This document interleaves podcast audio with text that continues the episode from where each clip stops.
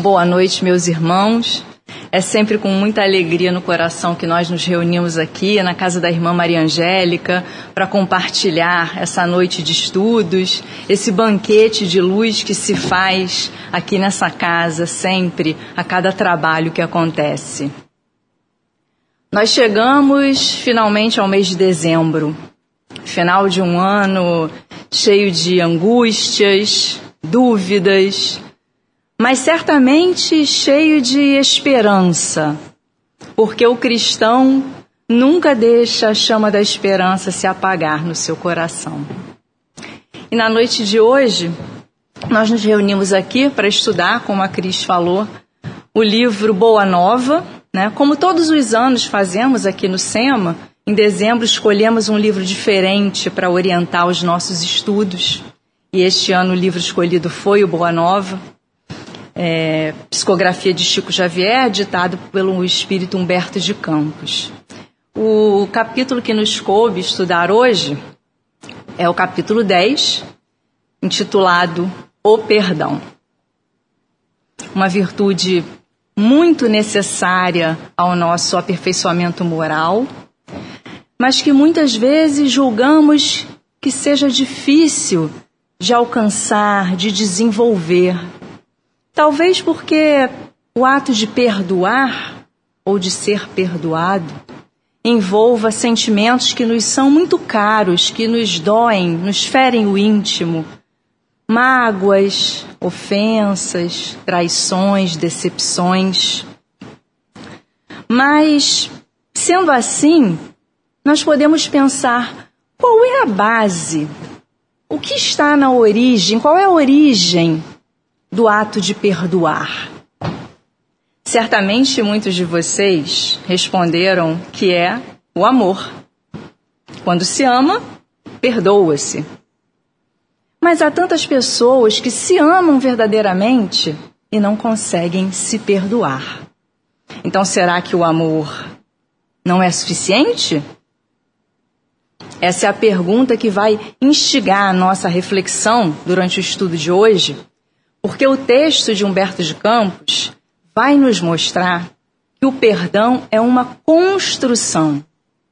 Ele vai nos apresentar várias facetas de perdoar e ser perdoado à luz do Evangelho do Cristo.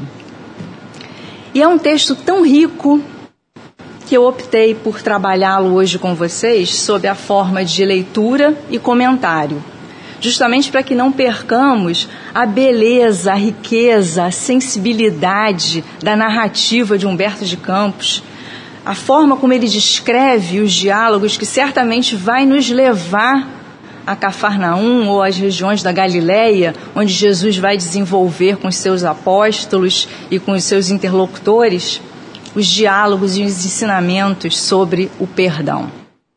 Então, Humberto de Campos começa o texto dizendo que as primeiras pregações de Jesus e dos discípulos ali em torno do lago de Genezaré, na Galileia, foram muito frutíferas, porque inúmeros corações que tinham sede de paz foram saciados. Irmãos é, que tinham dores né, e chagas no corpo e na alma receberam consolações e bênçãos, estavam cheios de esperança nas palavras do Cristo, na proposta do novo reino que se apresentava. Mas, por outro lado, tudo isso gerou uma reação nos judeus mais tradicionalistas, que viam em Jesus um perigoso revolucionário de fato, Jesus revolucionou as nossas vidas. Mudou a nossa forma de ver o mundo, de ver os outros, de ver as pessoas, de interagir com elas. Mas jamais pretendeu Jesus uma revolução que pegasse em armas, que viesse depor poderes, sistemas estabelecidos. E sendo assim, Humberto de Campos começa dizendo: O amor que o profeta Nazareno pregava vinha quebrar antigos princípios da lei judaica. Os senhores da terra observavam cuidadosamente as palestras dos escravos que permutavam imenso júbilo proveniente das esperanças num novo reino que não chegavam ainda a compreender. Os mais egoístas pretendiam ver no profeta generoso um conspirador vulgar, que desejava levantar as iras populares contra a dominação de Herodes. Outros presumiam na sua figura um feiticeiro incomum que era preciso evitar. Ora, Jesus não veio destruir a lei, mas ele acrescentou à lei mosaica a ética do amor, que se sobrepunha a qualquer mecanismo, qualquer ordem de expressão material ou de imposição legalista. Justamente porque o amor representa a lei divina, a lei natural, que está presente em todas as coisas e não se inclina aos interesses de um ou outro grupo. Essa nova perspectiva que Jesus trazia elevava o homem, elevava o ser humano acima do farisaísmo que dominava a época, que se preocupava apenas com o exterior, com a forma e não com a essência. Esse era o conflito. E foi assim, nesse contexto, que a viagem do mestre a Nazaré redundou numa excursão de grandes dificuldades, provocando de sua parte as observações quase amargas que se encontram no Evangelho com respeito ao berço daqueles que o deveriam guardar no santuário do coração. Não foram poucos os adversários de suas ideias renovadoras que o precederam na cidade minúscula, buscando neutralizar-lhe a ação por meio de falsas notícias e também desmoralizá-lo, alimentando com informações mal alinhavadas o coração de alguns nazarenos. Jesus sentiu de perto a delicadeza da situação que se lhe criara com a primeira investida dos inimigos gratuitos da sua doutrina. Mas aproveitou todas as oportunidades para, me, para as melhores lições na esfera do ensinamento. E aqui Humberto de Campos muito provavelmente se refere àquela passagem do Evangelho, quando Jesus vai até Nazaré, prega numa sinagoga, ele abre um rolo de Isaías e começa a falar. Todos se maravilham diante das suas palavras. Mas quando ele diz que a profecia se cumpria, porque ele estava lendo justamente um texto que falava da chegada do Messias, Todos se inquietaram. Começaram a prestar atenção naquele homem que falava e disseram assim: Ué, mas esse não é o filho de José, o carpinteiro? Não é o filho de Maria? Como assim ele é o Messias? E Jesus quase foi posto para fora da sinagoga. Mas não sem antes dizer que ninguém é profeta na sua própria terra. E qual é o ensinamento que ele deixa, como marcou Humberto de Campos? Ele ensina nesse momento pelo exemplo. Diante daquela situação adversa, onde ele é atacado por aqueles que o conheciam desde criança, ele se cala e sai, respeitando a vontade dos seus interlocutores, daquele povo. No entanto, segue o texto. O mesmo não aconteceu a seus discípulos. Filipe e Simão Pedro chegaram a questionar seriamente com alguns senhores da região, trocando palavras ásperas em torno da edificação dos, das edificações perdão, do Messias. As gargalhadas irônicas, as apreciações menos dignas lhes acendiam no ânimo propósitos impulsivos de defesas apaixonadas. Não faltavam os que viam no Senhor um servo do espírito do mal. Um inimigo de Moisés, uma secla de príncipes desconhecidos ou de traidores ao poder político de Antipas.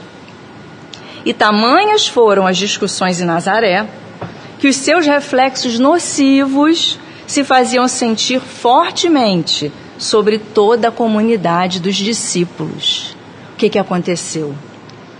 Todos eles começaram a ser contaminados por aquela ambiência hostil. E cada um começa a reagir de acordo com a sua personalidade, com a sua bagagem. Pedro e Felipe ficaram ali defendendo Jesus com unhas e dentes, né? Pedro já era assim bem impulsivo.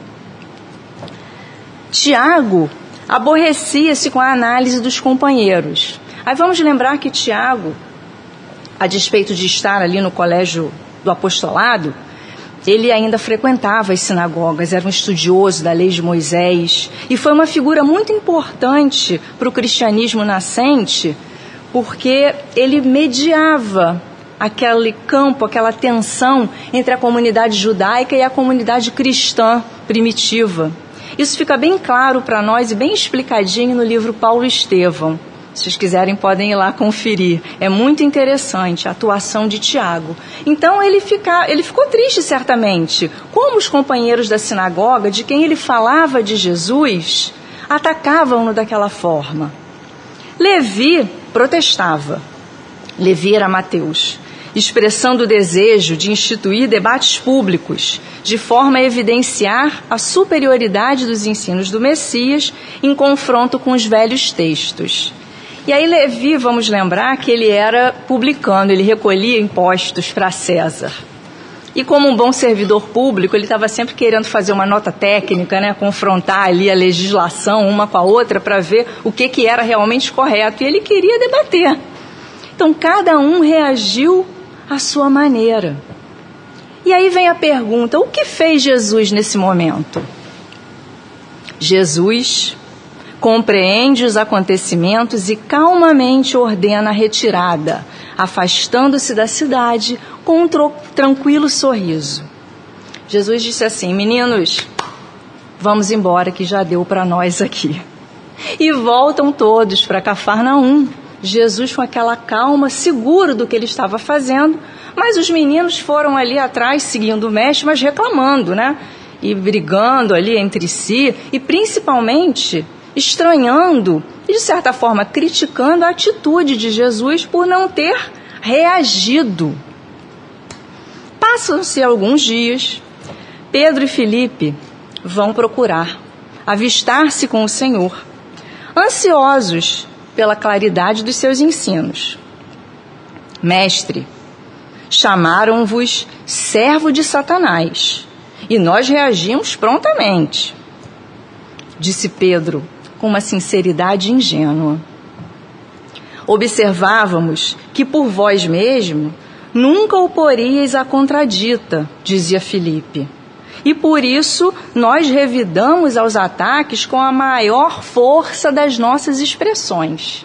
E eles foram falar isso para Jesus, crentes que estavam abafando, né? Certos de que estavam fazendo ali, prestando um bom serviço para o Senhor, defendendo. E essa ingenuidade que Humberto de Campos registra aqui no texto, provavelmente Pedro e também Felipe pensavam que Jesus, com a sua generosidade, com aquele olhar compassivo, aquele magnetismo que nos acalmava, era uma figura frágil. Mas Jesus não era frágil. A sua calma no olhar, no falar, no se posicionar, adivinha justamente da sua fortaleza moral. Jesus não se ofendeu com nada daquilo, porque ele era um espírito puro, não tinha mais esse orgulho que nós ainda temos e nos sentimos muitas vezes ofendidos, melindrados com qualquer coisa. Não. O mestre não se ofendeu. A sua autoridade era moral, no entanto. E ele não precisava discutir. Não obstante o calor daquelas afirmativas, seguindo no texto, Jesus meditava com uma doce placidez no olhar profundo, enquanto os interlocutores o contemplavam, ansiando pela sua palavra de franqueza e de amor. Finalmente, Jesus sai das suas reflexões silenciosas e interroga: Por acaso nós podemos colher uvas nos espinheiros? De modo algum eu me empenharia em Nazaré numa contradita estéril aos meus opositores. Contudo, procurei ensinar que a melhor réplica é sempre a do nosso próprio trabalho, do esforço útil que nos seja possível fazer.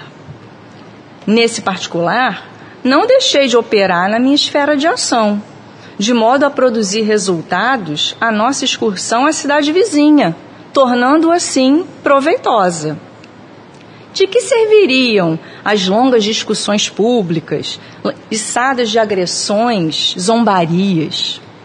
Ao final de todas elas, teríamos somente menores probabilidades para o triunfo glorioso do amor e maiores motivos para separatividades e odiosas dissensões. E a lição do mestre que fica para nós aqui é que de fato essas discussões estéreis, elas só aumentam os motivos para as separações, para as brigas. Será que agregaria naquele momento alguma coisa ficar discutindo? Aqueles corações ainda tão endurecidos que não conseguiam se abrir sequer para ouvir a nova proposta. E ainda, né? Como disse Humberto de Campos, o reflexo nocivo daquelas discussões. Quando nós entramos num movimento de discutir com o outro, nós baixamos a vibração, entramos numa outra faixa de sintonia e podemos nos deixar levar nos deixar dominar pelos nossos instintos, pelas reações, algumas até que nós já julgávamos adormecidas ou dominadas pelo estudo do Evangelho, porque nós estamos sempre procurando domar as nossas imperfeições, né? É assim que nós vamos seguindo. Então, eu diria também que nós, num momento desse, precisaríamos resistir à tentação de revidar, né, Cris? entrando no espírito de encontro de Jesus, porque é isso mesmo, existia a tentação de revidar. Que às vezes vem aqui, né? Mas a gente cala. A gente tem que calar. Porque nesse momento de discordância, precisamos lembrar que cada um tem a sua verdade. Mas, como disse Jesus, se nós estamos firmes no nosso propósito, sigamos trabalhando, porque os frutos lá na frente é que mostrarão a semente que nós plantamos. Se nós plantamos uvas, vamos colher uvas. Se plantamos espinhos, somente espinhos haverá. É como diz o dito popular, né? A gente colhe aquilo que a gente planta.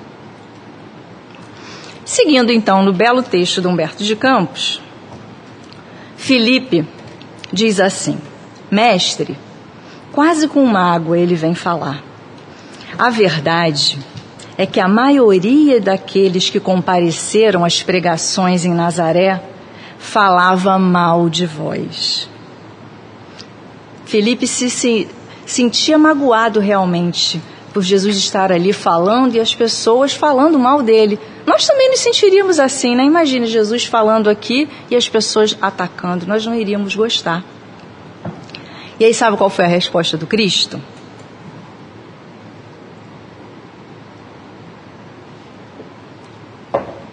Jesus respondeu assim: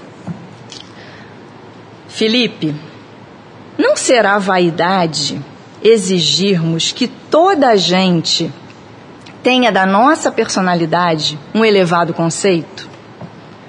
Nas ilusões que as criaturas da terra inventaram para sua própria vida, nem sempre constitui um bom atestado da nossa conduta o falarem todos bem de nós, indistintamente.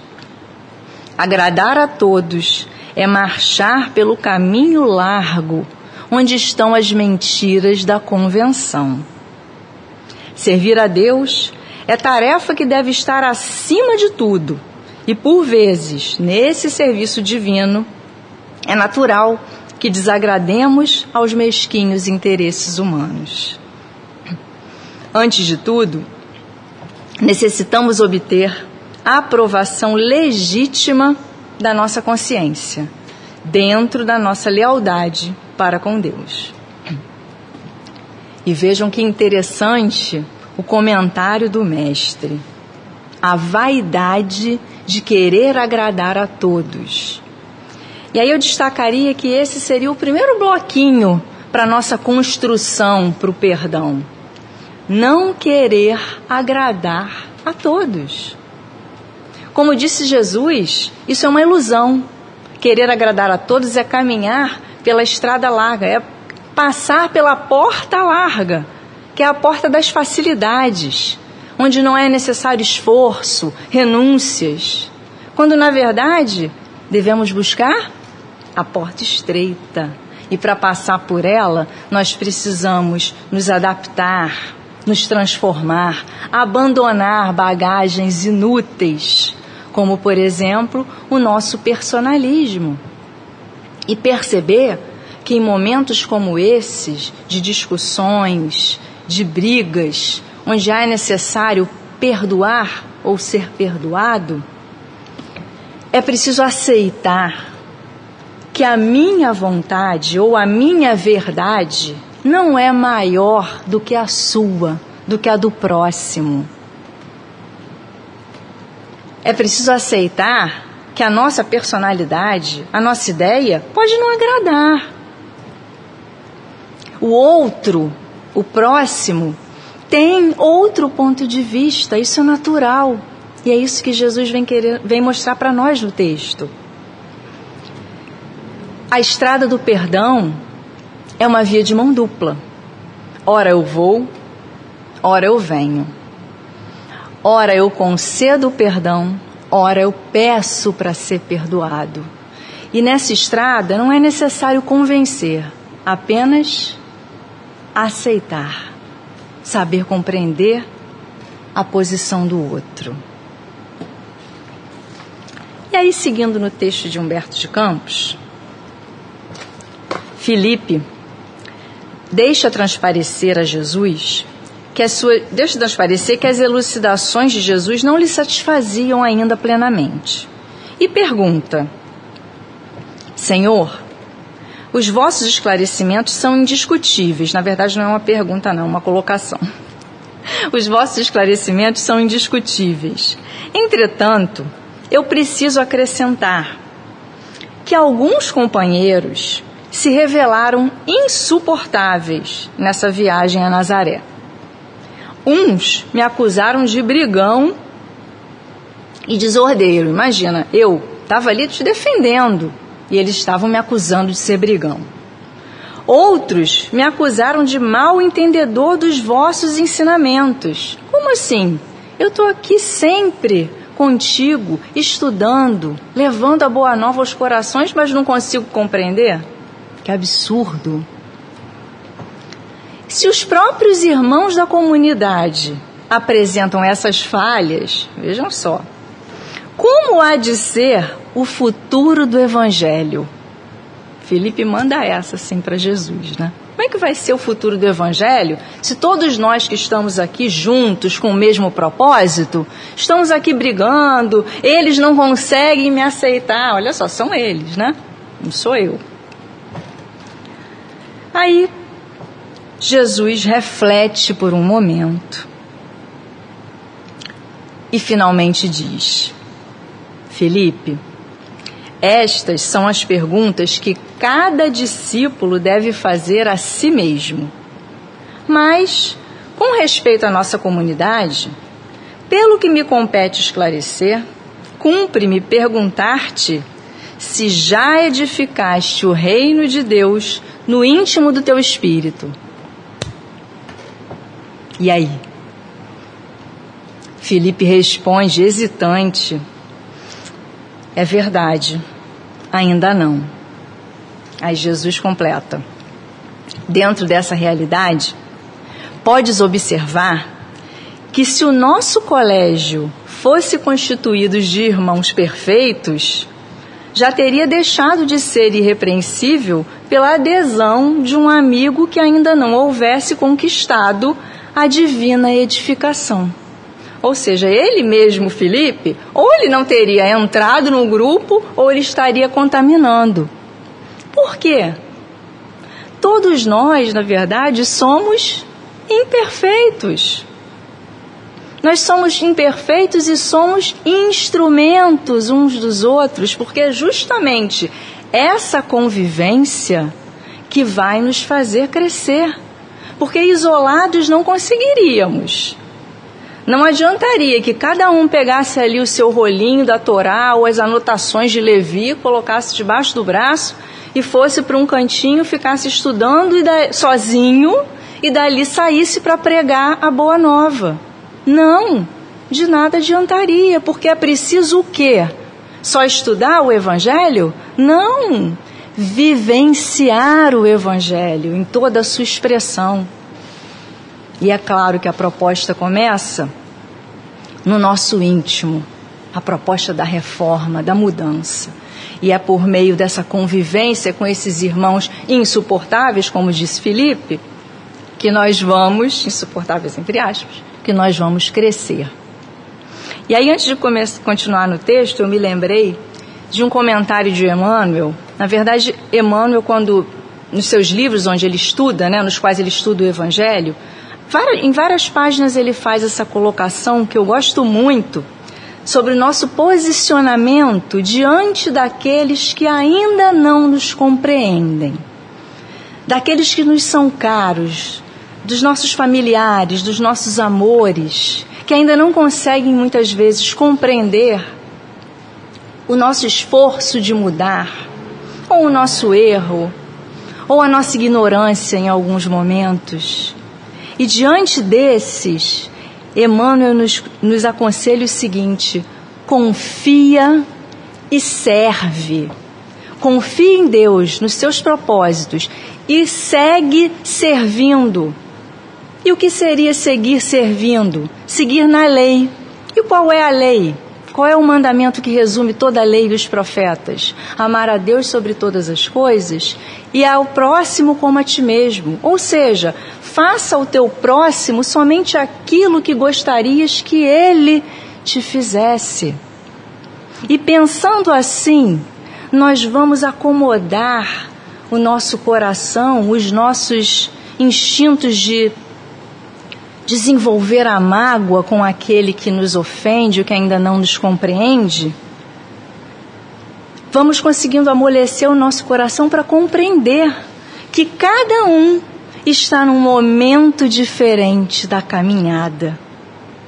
Então, como diz Emmanuel, trabalha na lei e não espera que todos te compreendam.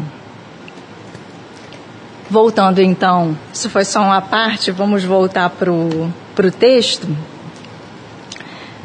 Jesus, Felipe faz aquela colocação sobre os irmãos insuportáveis, e aí Jesus responde, né?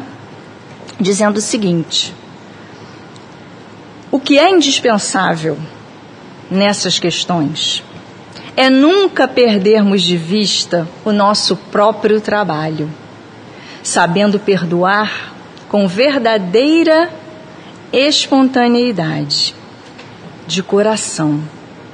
Se nos labores da vida um companheiro nos parece insuportável, é possível que também algumas vezes sejamos considerados assim. Temos que perdoar os adversários, trabalhar pelo bem dos nossos inimigos e auxiliar aqueles que zombam da nossa fé. E aí, Jesus vem falar sobre o amor ao inimigo, ou aquele que não é tão amigo. No Evangelho segundo o Espiritismo, Kardec explica isso muito bem. Podemos, depois da palestra, ir a esse capítulo, que também é muito enriquecedor, assim como Bem-aventurados os misericordiosos, que tem tudo a ver com esse estudo do perdão. E lá nós vamos perceber que para amar o inimigo não é preciso dispensar a ele o mesmo sentimento que nós dispensamos a um amigo até porque fluidicamente isso nem seria possível, né, Cris? Mas basta o quê? Não lhe desejar o mal. É preciso sempre pagar o mal com o bem. E mais importante, estender a mão caridosa além dos nossos círculos de amizade, de amor. Porque se nós amarmos somente aqueles que nos amam, qual será o mérito? ou como dizem os textos evangélicos, não fazem assim também os publicanos e os infiéis? Então é preciso amar a todos, pensando sempre na universalidade do amor, da proposta de Jesus, a família universal. E começa aqui dentro. Não adianta a gente pensar que vai esperar um outro momento, um outro plano em que a família universal vai se reunir. Não. A reunião já começou. Bom, nesse quesito, eu lembrei também, eu sempre me lembro de Emmanuel, as pessoas que me conhecem assim um pouquinho mais sabem que eu, eu gosto muito dos textos de Emmanuel, e lembrei, é impossível não lembrar, nesse quesito de, de caridade, é, além daqueles que, que, nos estão mais, que estão mais próximos de nós, Emmanuel diz o seguinte, no Livro da Esperança, não vou me lembrar do capítulo, ele diz assim que no que toca à caridade, é sempre bem-aventurada a moeda que damos àquele que necessita. Mas é mil vezes mais bem-aventurada cada hora da nossa paciência dispensada àquele que nos ataca, que nos achincalha, que não nos compreende. Porque a paciência é um donativo da alma. E vejam que interessante donativo da alma. É muito importante pensarmos assim porque sempre temos alguma coisa de nós mesmos para dar, mesmo que não tenha, tenhamos a moedinha, que seja aquela moedinha mínima que a viúva dispensou lá no gasofilácio, mas nós temos um sorriso, nós temos um ouvido para emprestar, para ouvir para aquele parente ou para aquele amigo chato, mas sempre há alguma coisa de nós para doar. Isso é muito importante. E por que falamos nisso agora? Porque doar para aqueles que nos são queridos é fácil. E doar para aquele inimigo? Doar para aquele que nós não conseguimos ainda compreender e que também não nos compreende? Doar para aquele companheiro insuportável de jornada, como disse Felipe? Esse é o trabalho. É o trabalho da porta estreita e não do caminho largo que Jesus é, conceituou como uma ilusão. Seguindo então, nesse ponto das afirmativas do Cristo, Pedro atalhou, Pedro era assim, né? Intempestivo muitas vezes, e disse: Mas, Senhor, para perdoar, não devemos aguardar que o inimigo se arrependa? E aí, Cris, devemos aguardar que o inimigo se arrependa? Vamos contextualizar só um pouquinho essa pergunta de Pedro? Ele não tirou isso assim do nada, né? Nós formos voltar lá no, no Antigo Testamento, nós vamos é, no texto que fala da travessia do povo hebreu pelo deserto, com Moisés à sua frente. Um belo dia Moisés sobe ao Monte Sinai para falar com Deus, meditar. E ele demora muito, dias e dias e dias. E o povo começa a se irritar, porque lá embaixo acontecia de um tudo. Brigavam, passavam fome, sentiam sede. E começaram a se irritar. Queriam voltar para ser escravos no Egito, aquela confusão toda. Se irritaram com aquele Deus ali que Moisés estava apresentando para eles e falaram o seguinte: olha só, saíram catando lá o ouro de todo mundo e resolveram construir um bezerro de ouro para adorar. E assim fizeram. Quando Moisés desce do monte e vê aquilo, ele lamenta profundamente. Mas não se desespera, não. Ele reza, reza muito e pede a Deus que não puna o povo hebreu. E Deus atende as suas preces, perdoa o povo por, pela atitude. E a partir daí é instituído o dia do perdão. Até hoje a tradição judaica tem esse dia, o dia do perdão, que é o dia do arrependimento. Então Pedro usou o mesmo raciocínio lógico ali. Bom, se eu preciso me arrepender dos meus pecados para que Deus me perdoe, para eu perdoar o meu inimigo, ele precisa se arrepender. É lógico, né? Mas a resposta de Jesus foi diferente. Pedro, o perdão não exclui a necessidade da vigilância, assim como o amor não prescinde da verdade.